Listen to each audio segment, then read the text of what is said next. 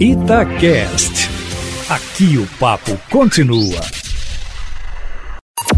Em cima do papo, com Edilene Lopes. Na semana que vem, o Ministério Público deve engrossar o coro da Defensoria Pública de Minas Gerais na cobrança por um plano de retomada das aulas presenciais em Belo Horizonte. O prazo da recomendação feita pela Defensoria Pública para a Prefeitura para que apresentasse um planejamento, venceu na semana passada.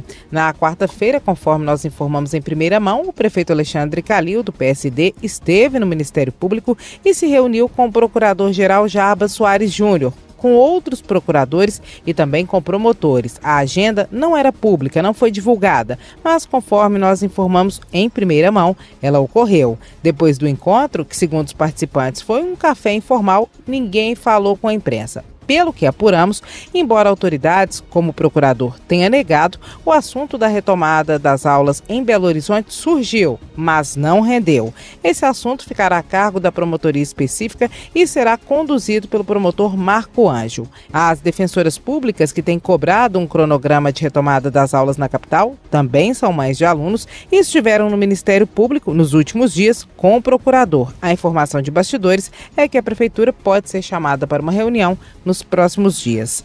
Já o trânsito entre Nova Lima e Belo Horizonte, Eustáquio, intensificado pela ocupação acelerada em Nova Lima, foi um assunto central na reunião entre o procurador, o prefeito de Belo Horizonte e outros procuradores e promotores. O procurador-geral tem tratado de perto a pauta e quer uma solução definitiva para a questão tanto que na semana que vem o MP dá sequência a reuniões sobre o assunto. A empreitada vai envolver até a Universidade Federal de Minas Gerais para apresentação de soluções técnicas. A construção de prédios altos, Eustáquio, tem gerado um adensamento populacional em Nova Lima, no encontro com Belo Horizonte, e um dos reflexos gerados é no trânsito. O Ministério Público tem acompanhado de perto o que tem ocorrido em Nova Lima e, neste mês, uma operação realizada na cidade, chamada Contrato Leonino, foi deflagrada para apurar prática de rachadinha, que é quando um político fica com parte do salário do funcionário, mas também teve como objetivos apurar desvios em contratos de empresas com a Câmara Municipal,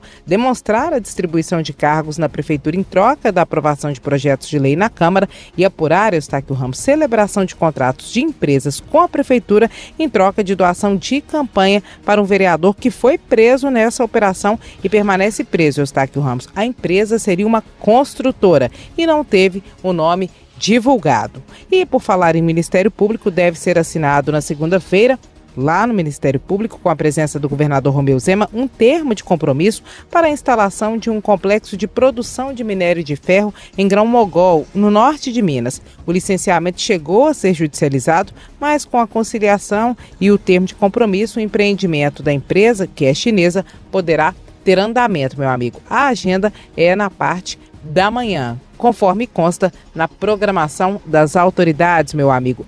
É isso, finalmente sextou, domingo eu tô de plantão e na segunda-feira eu volto aqui no Plantão da Cidade, sempre em primeira mão e em cima do fato.